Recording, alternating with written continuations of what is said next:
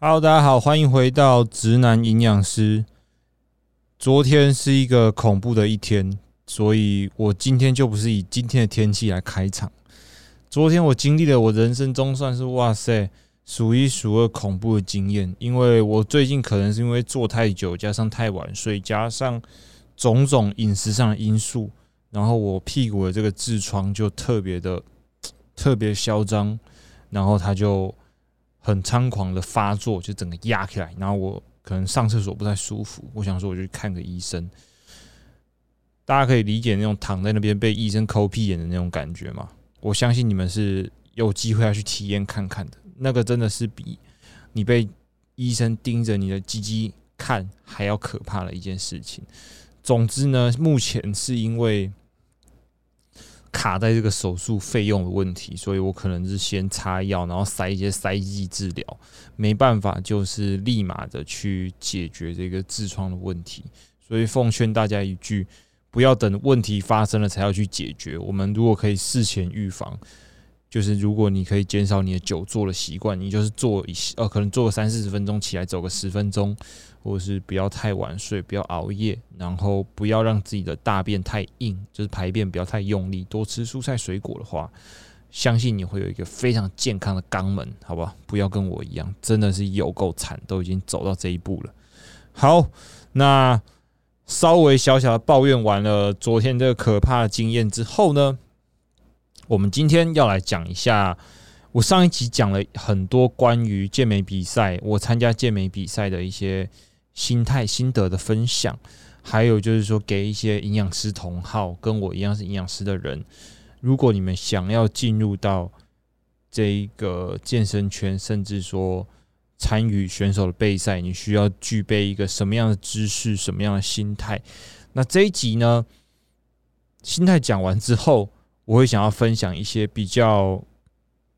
比较硬一点的，也就是说大家俗称的干货，也就是知识方面的东西。大家觉得参加健美比赛或是备赛最重要的会是什么？嗯，大家第一个想到可能会是热量这个东西。可是我觉得早在热量之前，有一个东西更重要的是，这一个你要先去评估，呃，你自己的目标。还有这个周期的设定，假设是说今天这个选手来找你，他把他的体态、他的体脂肪，就是英巴黎这些秀给你看，然后跟你说他想要比哪场比赛，你必须有那个正确能力去告诉他说你适不适合，也就是说你来不来得及参加这个比赛，或者是说。他就是要比这场，那你我觉得必须有以一个有职业道德的方法啦。你要告诉他说，你目前的状态，假如要在那一个时间点上台的话，你可能只能达到一个什么样的状态？就是有可能你没办法剪得太干，或者是换个角度说，换个。说法，你跟他说，如果你在那一个呃，你想要在那个时间上台，你想要达到你理想的状态，那可能我们需要用比较极端一点的模式，就是我觉得在配合之前，都要先跟你的学生、跟你的客户讲好，说以他目前的状态到达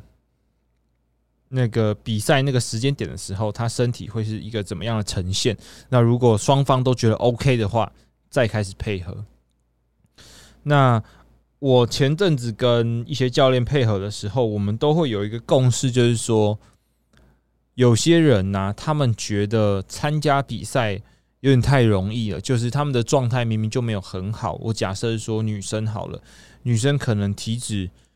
呃二十呃三十几趴，三十出头，然后平常的运动习惯也不太稳定，然后再加上她没办法每一餐都自己准备，可是她。却跑过来说她想要参加这个比赛，我觉得对双方来说都是非常的为难呐。我们这边呃，他们那边为难的是说，诶，为什么我这么有诚意的来找你，你却没办法帮我？那我们这边比较为难的是，看到学生客户目前他的不管是生活作息、饮食状态，还是他的运动频率，都不是一个非常适合参加比赛的状况的时候，我们就会先跟他说，假设。你先做一般的减脂就好。你可能从体脂三十几趴减到大概二十五趴左右，然后养成一个稳定运动的习惯，再加上你必须挪出时间来自己准备餐点，你才会跟别人都是站在同一个起跑线上，同一个基准点上。如果没有这些条件，我跟你讲，真的是连比都不用比，因为这些东西在某些人看来可能是非是呃非常成。大程度的努力啊，就是说，哇，每天都要自己准备餐点，呃，每个礼拜都要运动四五次，然后生活作息又要很稳定，哇靠，那我生活是没什么乐趣了。没错，如果你要拿出一定的成绩，就是要牺牲这么多东西。那你牺牲了这么多东西，你也只能跟别人站在同一个起跑点、同一个基准点上而已。后面的努力，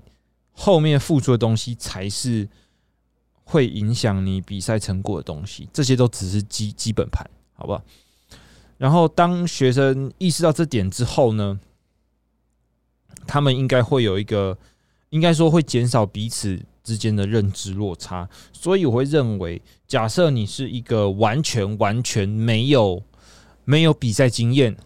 然后你可能练健身你也练个一年左右而已，你就想要参加比赛的话。当然，每个人成长的天赋不一样。有些人肌肉就是长他妈超级快，然后体脂肪本身超级低，那这种就另当别论。他要他可以站上台的时间可能会比别人短很多，但以一般的 case 来看，也就是百分之九十的人的话，如果第一次比赛，我都会建议他花半年以上的时间去准备。那如果当然你以前就已经有比赛经验，而且已经比了两三场的话，你甚至花个八到十二周去准备一场比赛，我觉得都没有问题。所以这个差距是很大，而且非常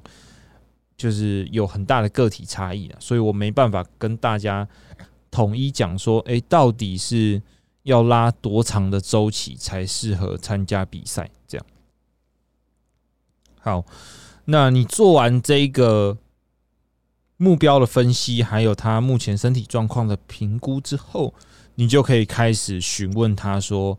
你目前的生活习惯、目前的饮食状态，还有运动频率是怎么样？”我觉得生活习惯很重要。诶，最厉害的人是可以把备赛这件事融入到他的生活中，然后减低他降呃带来的这种不适感。就是说，你要把运动、吃饭、好好睡觉。这三件事当做理所当然融入到你的生活中的时候，我觉得你可以减少非常多的心理压力。那减少非常多心理压力的时候，我们就套一句很有名的名言：“开心就会变瘦。”你在整个备赛过程中，我觉得越开心、越乐观、负面情绪、压力越少的人，他的这个减脂都可以进行的。比别人还要顺利非常多。反过来，如果你是一个很常给自己压力，我觉得这很难呐。也就是说，很难就是不在准备一场比赛的时候给自己压力。当然说，大家都会用各种方法去舒压，去达到一个比较平稳一点的心情。所以反过来说，如果你在备赛期间给自己很多压力呀，很多的负面情绪，每天都心情很不好的话，当然，我没办法直接跟你说它是怎么样去影响你的减脂的成效。可是，如果以间接来说的话，假设说你今天心情不好，你可能就想要吃一些会让你心情好的东西。你今天心情不好，提不起劲，你的训练强度就拉不上来。你这一个小时不知道都在练啥小的练一些乐色组数、乐色动作的话，那你是不是训练品质也没有很好？然后再加上，如果你心情不好，诶，你睡觉也会睡不好，对吧？所以心情不好不是直接影响，可是它如果讲到间接影响的话，它可以影响到非常非常多的层面。所以虽然说保持好心情是一句干话了，但你会发现保持好心情原来才是整个备赛过程中最重要的东西。如果你可以保持好心情，我。大家，我我跟你保证，你每个环节都可以做得非常非常好。好，那好像有点离题了。我们刚刚本来讲生活模式、饮食模式跟这个运动还是睡眠什么的。哦，对，就是在你跟选手评估完目标之后呢，你就开始跟他确认说，你平常的吃饭习惯是怎么样？你平常的工作会不会影响到你的吃饭？会不会影响到你的运动？假如说以我来讲好了，我都会先问学生说，你平常都什么时候运动？他如果跟我说他都是晚上运动，好，那我马上就可以呃依照我的经验跑出一个大概的饮食模式。我就跟他说，诶，那我不然我这样帮你安排餐点好了。因为你晚上训练嘛，你训练前不可能吃太多东西。他说对，然后好，我说你早餐跟晚餐就正常吃，没问题。那你就晚上的话，你就以你的训练为基准点，把你晚餐那一餐拆成训练前的小餐跟训练后的小餐，也就是说一天变成吃四餐，只是说后面两餐的分量会比较小一点，然后让他可以。在运动前有足够的补充，有足够能量可以让他去执行这个训练，然后运动后也有足够的营养能够去修补他的肌肉，让他就是有一个一天有一个完美的 ending。这就是依照学生这个运动时间去跟他讨论他饮食模式的方法。当然说每个人训练时间不一样，但我会蛮建议就是。如果你是在准备比赛，你比较容易肚子饿的话，呃，少量多餐真的会比较适合一点。也就是说，你把你一天的热量、营养素平均分配成四到五餐，然后去吃，你就不会有太长肚子饿的情况。也只能这样，因为到后期吃的东西也是非常的少。好，那我觉得，嗯，安排完。饮食模式之后，你就是你跟他说你一天吃几餐，什么时候吃，安排完这个之后，你就开始跟他讨论你平常都吃什么食材。那吃什么食材，我们就简单用三大营养素去分就好了。你碳水喜欢吃什么？你蛋白质喜欢吃什么？你脂肪喜欢吃什么？然后去跟他做讨论。那碳水的部分，我这边会比较建议去避免，当然是太高加工的东西。然后有一点，我觉得大家很常遗忘，应该不是很常遗忘，应该是完全不会注意到，觉得那是一个不好的东西。然后他在准备比赛的时候也会吃，那就是所谓有含麸质的产品。有含麸质，也就是说小麦做或是大麦、黑麦这些做的东西，其实都含有麸质。大家可以上网查稍微查一下，什么是无麸质饮食。有麸质的东西呢，不管你有没有对麸质过敏，它都会对你的肠胃长期来看造成呃大小不一的破坏，就是会慢慢的让你这个肠脏壁系统不是那么完整，然后有一点肠漏的情况，肠漏症的情况，然后变成说你的肠道里面很长就会有细菌跑进来，然后你肠道环境就会不好，然后我们在。呃，以前的节目应该一直讲过，肠道环境不好的话，其实就很容易去影响你全身的内分泌。所以，任何在备赛期间，我只要学生跟我说他想要吃什么意大利面啊，或者是面包、bagel，或者是一些，他说哇，那我可不可以吃那种全麦面包、酸种面包那种特别健康的这种？不行，它就是小麦做的，我就。可能前期还可以的，比如说倒数个十六二十周，我觉得吃一点还无所谓。可是到最后倒数十二周或者十周的时候，我就会把这些东西全部都拿掉。也就是说，让他的饮食中是尽量去减少这个麸质的。然后碳水来源主要就会是白饭，或是糙米饭也 OK，因为这两个几乎没有什么麸质。然后再就是根茎类植物嘛，地瓜、马铃薯这些也是不错的碳水来源，只是看它在运动的，呃，应该说它在目前在减脂哪一个周期，比如说它到比较后面的碳水变得很少，可能它需要饱足感，这时候地瓜、马铃薯可能就比较适合。可是如果它还在比较前期的话，它的碳水量还有个一百八到两百、两百二、两百五的话。这时候吃白饭，我觉得会比较适合啦。如果一百八到两百五的碳水，你还要吃地瓜、马铃薯，可能会饱到一个不行，然后进一步去影响他的运动表现。所以就是看他在哪个减脂周期。碳水，我在这边我可以用我的名声来推荐，我只推荐白饭、地瓜、马铃薯这三种比较算是对于荷尔蒙分泌稍微稳定的东西哦。有人会说燕麦啊，可是燕麦我发现它也有一点麸质诶。你如果要做燕麦的麸质不会像小麦、大麦一样那么多，可如果你要做到非常极致，或者是说你是一个本来肠胃就不太好的人，内分泌就不太稳定的人，你可以买所谓的无麸质燕麦来吃，也是一个不错的选择。那如果你肠胃还不错，你其中一餐吃燕麦，其实那一点点麸质，我觉得不会影响太多。只是面包类，也许是小麦制品、大麦制品这种什么全麦面包，哇，全麦面包那个麸质直接爆炸多到一个爆。建议你在备赛的时候，真的不要吃太多，你的荷尔蒙会稳定很多。好，然后再来会是蛋白质的部分。蛋白质的话，我会推荐什么？因为我们在备赛的时候，我们会要求就是。营养素可以做到越精算越好，所以我们会知道在肉里面所含的脂肪，虽然中央资料库写的是那样，就是说，诶，鲑鱼它是每一百克里面有。二十克蛋白质，然后有七八克的脂肪，可是那是平均值啊！干，你哪知道你现在买这块鲑鱼里面到底有含多少脂肪啊？那牛排不是更扯？那块牛排有时候脂肪多，有时候脂肪少，可是他跟你说这一样都是菲力牛排，一样都是沙朗，就是都是某个部位的牛排。可是就算是同一个部位，它含的脂肪量也是不一样。那我们要如何去减少这一个肉类里面含的脂肪量的误差呢？没错，就是全部都吃他妈的无聊的瘦肉。吃无聊的瘦肉绝对就不会有这个问题。你全部都吃鸡胸，哎，保证里面一点脂肪都没有。鲷鱼也是不错的选择，我觉得啦，顶多顶多牛肉就是吃这个。Costco 有一款叫做嫩煎里脊牛排，就是那个最瘦最瘦牛肉。你会说，哎，营养师上面那看起来白白的有脂肪啊？没有，那是筋。筋这种东西其实我们人体是不太吸收，所以你吃下去没有什么关系，而且吃起来其实哎会帮助。你有这个软嫩的口感，所以嫩煎里脊牛排是我唯一在备赛的时候推荐可以吃的牛肉。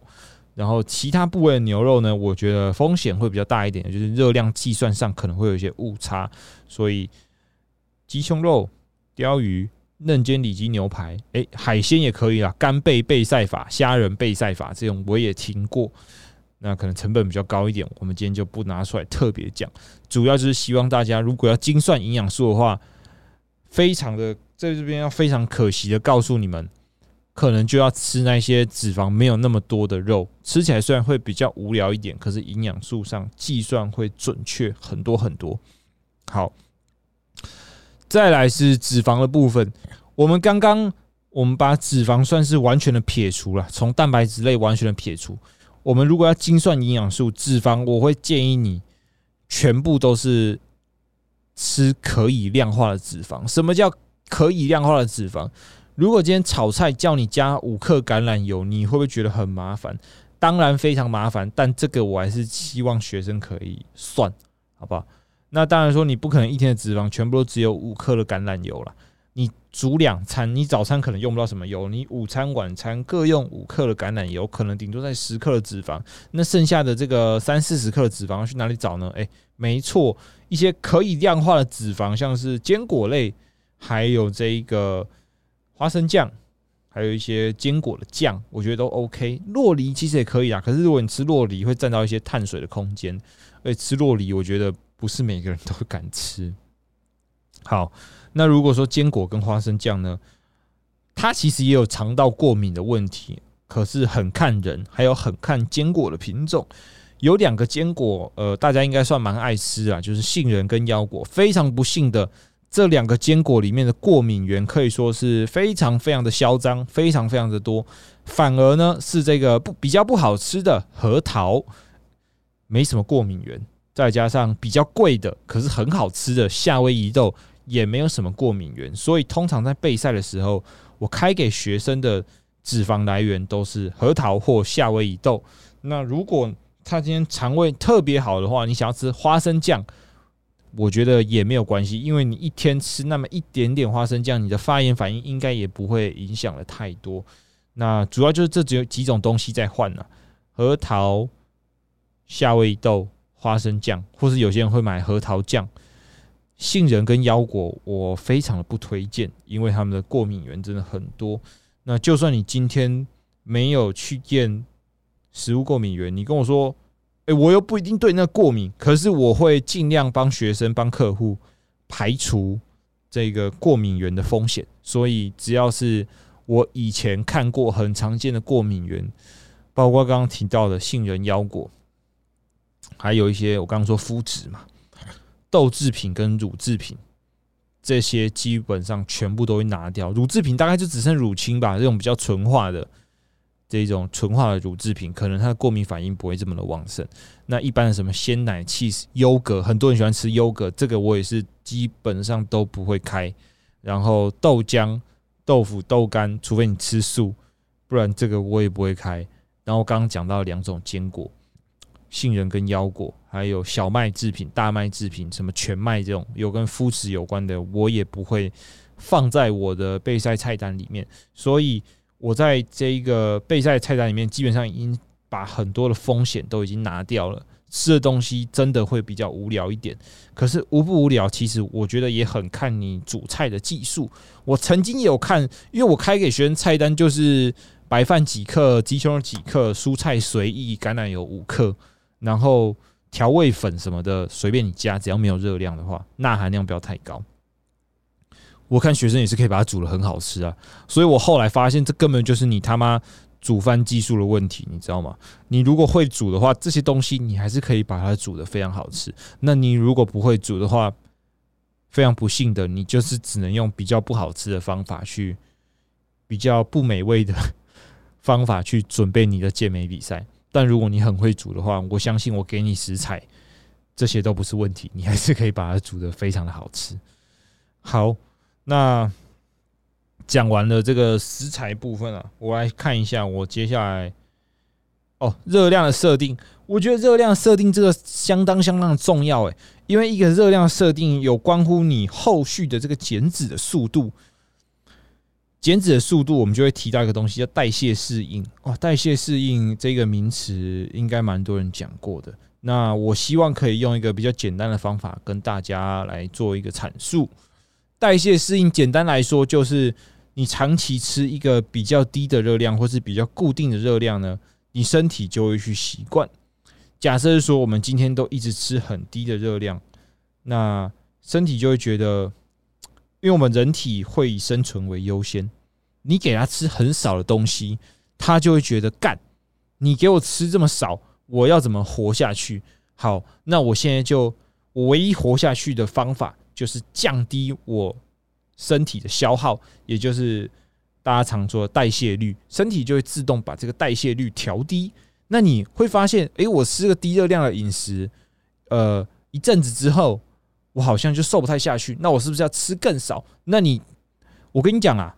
你的身体的代谢它绝对会直接跟，好不好？就跟你打牌一样，跟不跟？跟呐，因为你就减少了，我还不跟的话，我不就死定了？所以它就是一定会一定会跟上嘛。那你的代谢就是不断，只会一直不断的下降。那你这吃更少，它就再下降。简单来说，你身体到后面就会莫名其妙的干咬舌头，莫名其妙的进入一个省电模式。那在省电模式的时候，你就不用奢求你的消耗会有多高，不用奢求你的减脂速度会有多快。所以呢，其实，在代谢的调整上面，应该说在热量调整上面，我会希望至少在前。在进入倒数十二周之前，也就是说二十周、十六周的时候，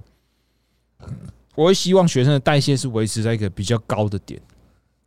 相对比较高的点。假设说这个学生算出来，应该不是算出来，观察出来他的 TDE 大概在一千八、一千九左右。女生呢，男生可能更高。女生如果在一千八、一千九左右的话。我反而会在第二十周或是十六周，反正还只要还没进到十二、十四、十二周的时候，我会把它代谢可能拉高到大概两千一到两千二。那这时候可能他体重上会有一个零点五到一公斤稍微的上升，我都会跟他说：这没有关系，这不是你长脂肪啊，这是你水分堆积比较多，肝糖累积比较多的。成的结果，因为你吃的东西都是干净的嘛，所以你不用担心自己的发炎反应太旺盛，然后长太多脂肪出来。你只是累积比较多的水分跟肝糖。那这时候他吃的比较多，他的训练表现也可以相对维持在一个比较高的点。那这时候其实他心情也会是好的。心情也是好的，因为他整天都非常有精神，然后做的重量可以做很重，他的训练非常的有感觉。那这时候他你就我们就假设他的代谢已经在两千一到两千二了，就像我们坐云霄飞车一样嘛。这一句话很重要。我终于想到一个前前阵我想到一个非常好的比喻方法。怎么样有一个快速的减脂？就像你搭云霄飞车一样，你一开始爬的越高，你后面冲下去的速度会越快。也就是说，爬的越高，意思就是说，我们在这个进入热量赤字之前呢，我们尽可能透过增加它的训练强度，让它多吃一点，或是呃多走一些有氧来拉高它的代谢。我们如果可以在它进入热量赤字之前，把它的代谢拉得很高的话，比如说拉到了两千二、两千三，那我们开始减脂、开始砍热量的时候，你会发现它这个体重下降的速度可以说是神速啊！我讲一个我上一次参加 WNBF 帮一个学生备赛的一个经验好了，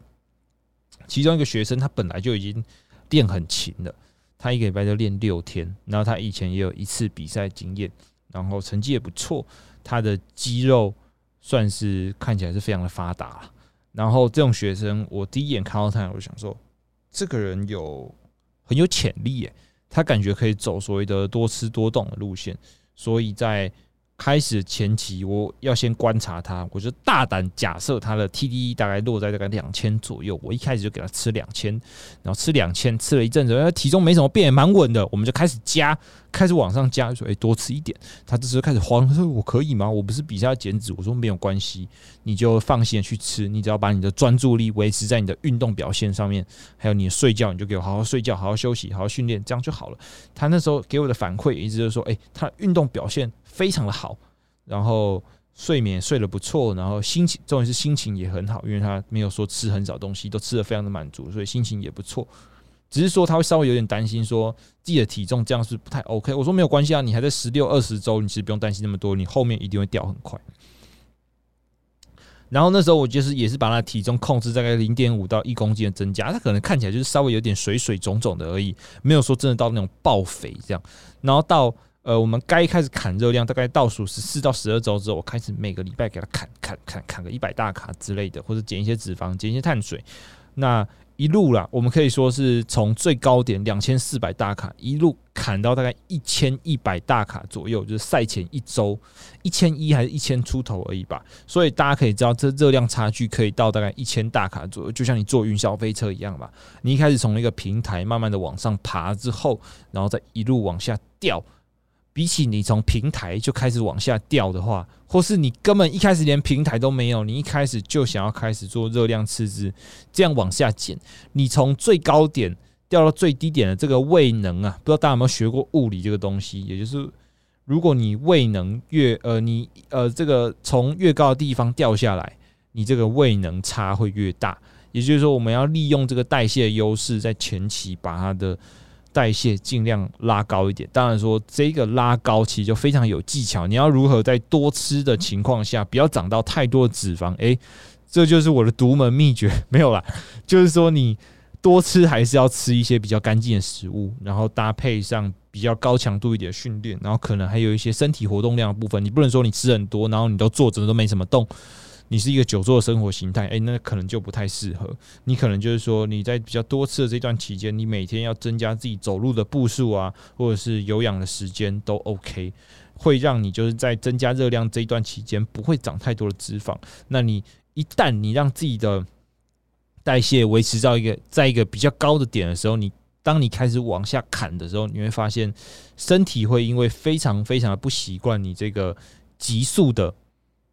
热量赤字，它会减脂减的非常快。当然，你不能让身体去适应这件事情，所以真的是每个礼拜你要依照你身体的状况去做递减、递减、递减、递减，一直减，减到赛前的话，热量差就是真的可以到一千多大卡左右。那它的体脂也是大概少了十趴左右，到上台前都有一个还算不错的状态。对。这个时间抓的就是非常的巧妙啊！你要如何让他在减的时候身体不要承受太大的疲劳，然后又可以稳定的瘦下去？这个其实就跟每个礼拜的观察有关系。所以我这边要提到一个，我觉得嗯，备赛的期间是一个很重要的点，就是反馈这件部分。很多客户、很多选手在做每周回报的时候，其实他就是回报一些数据给你嘛，比如说每天的体重啊、睡觉时间这些的，还有他本周的疑问，然后说这个礼拜有没有乱吃，然后这些回馈其实只是最基本的。那如果你可以更更详细的去回馈一些像是身体反应，比如说这个礼拜会不会感到疲劳，或者是说饥饿感的部分，什么时候感到疲劳，什么时候感到饥饿，什么情况下你会很累？比如说你是训练完会很累，练到一半会很累，刚起床就很累，诶，这每一种累都是不同的原因造成的。那当你今天回馈给你的备赛教练，给你的营养师，你回馈的越多，他。回馈越多，身体反应给他的话，他越能找出你呃出问题的细节到底在哪里。所以我觉得学生他知道怎么回馈自己的身体反应也是很重要的事情。我也有遇过那一种一问三不知，或是他对自己的身体的反应没有特别的去观察，那这时候会变成都是我单方面的在询问他说：“呃，你睡觉有没有睡好啊？”你训练完会不会很累啊？你怎么样啊？他会他会说，呃，我不知道，好像都差不多。这时候做事起来，我觉得效率就不会这么好，那也很难抓到学生目前处在的一个情况是怎么样。毕竟你们都是线上互动，所以如果你自己选手本身、客户本身可以反馈出更多的身体反应给你的教练、给你的营养师的话，相信我们也会给你更就是准确的一些指示，让你可以顺利的达到一个比较好的体态，这样。好，那哇，居然只讲到热量设定，我已经讲三十分钟，前面是花太多时间在讲痔疮啊。好，那我们后面讲快一点好了。第四点，三大营养素的角色，为什么说角色呢？也就是说，这三大营养素在你的备赛里面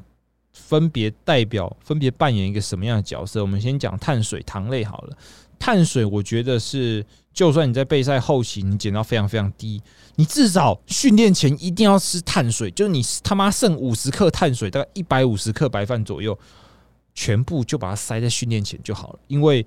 你后面累，我觉得没有关系。可是至至少你训练的时候是要有品质、要有精神的。所以碳水在整个备赛中扮演的角色，我认为是能量的供应者，就是要有足够的碳水，你才可以有一个稳定的训练品质，还有一个。应该是足够的这个训练的耐力吧，就是你训练时间可以拉长一点，你后面才会还有力气去做有氧嘛。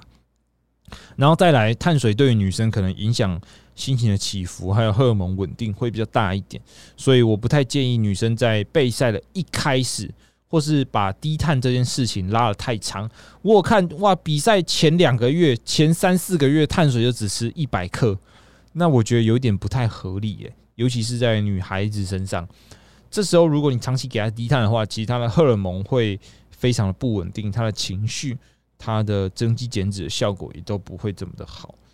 好，那碳水讲完之后，再就蛋白质啊，蛋白质这个东西，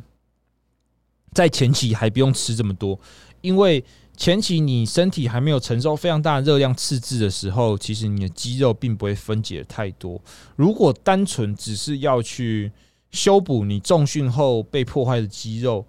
还有就是增加一点肌肉成长的话，我建议大概吃到个两克，两克到二点五克就已经很多了。可是如果到后期的话，后期就是你已经开始有一些比较大的热量赤字的时候，这时候蛋白质可能会拉到个二点八到三克自身体重左右，去尽量减少你肌肉的流失。然后蛋白质比较需要注意的点会是蛋白质种类啦，就是我刚刚提到，可能说你要去避免一些肠胃比较容易敏感的蛋白质，才不会就是说你吃下去的东西都没有吸收。这样好，那脂肪扮演什么角色呢？脂肪我认为扮演的角色会是荷尔蒙的稳定，干一直咬舌头，荷尔蒙的稳定，因为我们知道我们一些男。男性荷尔蒙、女性荷尔蒙，还有一些肾上腺素、皮质醇之类的，可能都是由脂肪去合成的。那你今天脂肪如果吃的不够多的话，很有可能就是你的内分泌也会有失调的情况。当然不是每个人都这样，有些人脂肪吃很少，他月经还是顺顺来，我觉得非常的厉害。那脂肪除了荷尔蒙稳定以外呢，还有一个很重要的点，如果你脂肪吃不够的话，很容易便秘。便秘的时候心情就会不好，然后体重就会下不去，然后你就会有一个恶性循环，体重下不去，心情不爽，压力越大，然后体重就会更下不去。所以脂肪在比较备赛的中前期的话，其实吃到个零点八到一克的脂肪，其实都还是非常 OK 的。直到最后倒数两周，我们可能才会把这个脂肪砍砍到大概零点五、零点六克自身体重左右，去做一个热量的递减、热量的赤字。好，我们用非常快的速度讲完了这个三大营养素的角色，因为我前面废话太多，非常抱歉。有问题的话，可能在私讯我的 IG 再问一下，说：哎，你如果对三大营养素有什么呃不了解的地方，这样。好，第五点是回探日作弊餐，还有更长的回补。为什么要回探日呢？诶，我觉得回探日如果是只有日的话，作弊日或者作弊餐这件事情，我觉得只是让你的压力荷尔蒙可以降低一点，因为你不可能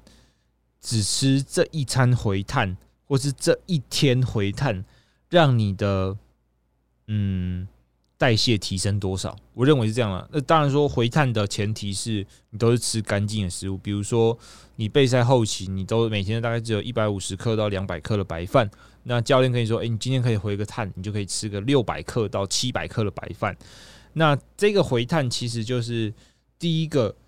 因为你长期低碳嘛，所以你的身体的储存的肝糖是不够的。那这时候如果做回碳的话，其实可以大量帮你补充肝糖，让你接下来一个礼拜的训练都可以比较有利一点。那再就是压力荷尔蒙的降低，你长期在吃比较极端的饮食、热量比较低的饮食的时候，你身体的压力荷尔蒙会平均处在一个高点。那你这时候多吃一点热量，多吃一点碳水，其实压力荷尔蒙的水平就会降回降回比较正常的地方。这样。这是我认为回碳日两件很重要的事情，肝糖的回补，还有压力荷尔蒙降低，反而是代谢的提升。我觉得呃微乎其微啦，因为真的只有一天。可是如果你把回碳回复代谢回复这件事情拉到一周的话，可能真的会有效果。可是拉到一周的话，你就不可能一天吃。这么多的碳水，可能本来变成说你一天只有一百五十到两百克的白饭，那你这一周如果都要做回碳的话，你可能就只是每天吃多吃个一百克白饭，可能增加到三百，你不可能每天都六百、七百、六百、七百这样吃，呃，会变胖。对，所以如果你把时间拉长，你单日的量就要减少，然后它可能会对你的代谢恢复有帮助，对，可能会有帮助。好。第六点，我觉得可以讲一下 peak week 的正确观念。什么是 peak week？就是在你比赛前一周，大家会做了一些低碳啊、灌水、限水、断水，或者是控制一些钠，让你的整个人的体态可以看起来更好、更干，皮肤更贴一点。可是 peak week 给我的一些感想啊，就是我跟一些教练讨论之后得出的这个结论是：peak week 顶多让你从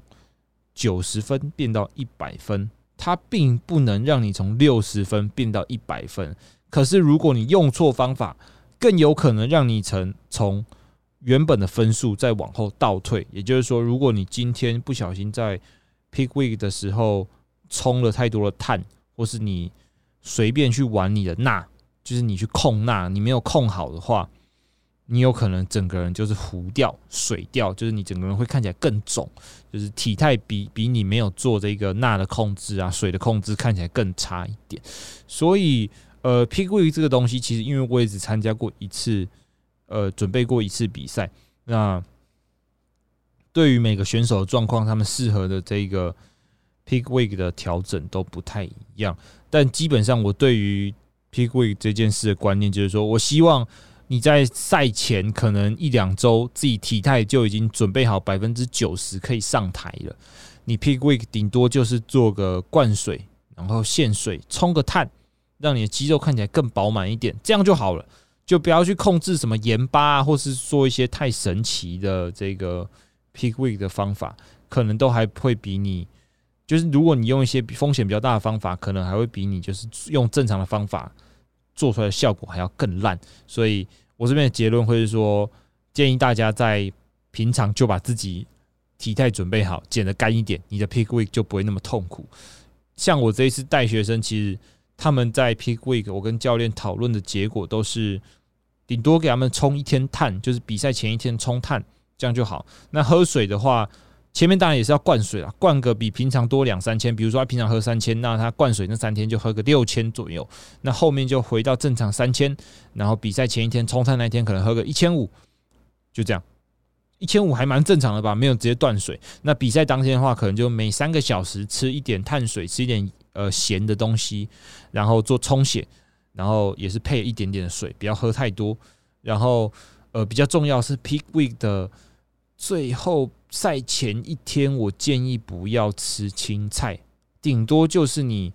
吃到中餐就不要再吃了。晚餐那一餐，如果你还吃纤维的话，你的肚子可能会看起来比较胀一点。比赛当天当然是完全不要吃纤维了，就只要吃碳水跟一些可能盐巴啊，或是有咸的花生酱，让你的这个呃这些水分。这些糖类可以稳定的冲到你的肌肉里面，让它看起来比较饱满一点。对，那一天就是比赛当天，就是小分量的进食，然后隔一段时间再吃，这样你的整个身体的状态看起来会比较好一点。不要乱搞，好不好？Pick week 没有什么神奇的。神奇的效果就是顶多让你从九十五分变到一百分，九十分变到一百分而已。你平常烂就是烂，你平常强就是强，不会因为你做了一个 pick week，你就变突然偏从很烂变成超强，大概是这个意思。口语化的话，好，那最后第七点，我觉得应该是很多人想听，可是我觉得我今天讲的已经有点累了，就是疲劳的监控还有荷尔蒙的变化。哇靠！我发现这可以讲超级久诶。因为这个如果要讲很细的话，对大家会有。很大的帮助，可是如果我如果随便讲的话，可能我会被私讯到爆，然后问一个问题。那我这边先简单讲好，如果下一集有机会，我找一个人来跟我讲，不然我自己讲真的太累。疲劳监控的话，就像我刚刚说的，一种呃一个累字啊，有很多种累。早上起床很累，就是没睡饱累嘛；训练过度很累，热量赤字维持太久很累，压力太大。很累，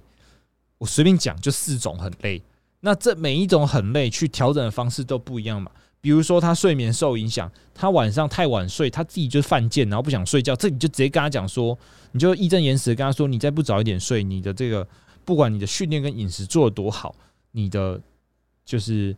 增肌减脂的效果也不会好到哪里去，因为你就是不好好睡觉。诶，但有一个前提，有一个。例外是，如果他是那种睡五六个小时，睡起来还是有很有精神的话，那我觉得另当别论了。因为从呃文献来看的话，睡眠品质会优于睡眠时长。也就是说，如果你睡眠品质是好的，可是你睡很短，你起来是有精神，那就没有关系。可是如果你明明知道你只要是睡不够长的时间，你精神就会不好，那你就乖乖的给我睡满七到八个小时，会对你会是比较好的选择。好，那这个简短的讲完之后，我们再讲训练过度的累。我相信大家都是求好心切，想要把自己的肌肉再练大一点，想要有最好的状态、最大的肌肉。可是如果你发现自己可能每个礼拜都维持一周六练，然后只休一天，然后维持了好像两三个月，开始发现自己在训练上没什么进步，然后越练越缺乏冲劲的时候，这时候我觉得你就可以考虑做一个礼拜的低 load。就是把你的训练量减半，或是组数减半。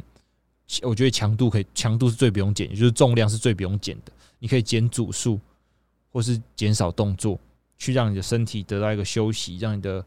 荷尔蒙恢复到一个比较平衡的地步。因为我相信，你感觉到很累、没有冲劲的时候，你的男性或是女性荷尔蒙是比较低的，然后你的皮质醇是比较高的。那这时候可能减少训练量对你来说会有帮助了。只要你重量没有减。我跟你保证，你不可能因为这一个礼拜减少训练量，你的肌肉就全部消掉，反而可以让你在下一周会更有精神。所以我觉得训练过度也是一个问题，大家可以去多多观察自己身体目前处在一个什么样的疲劳状态。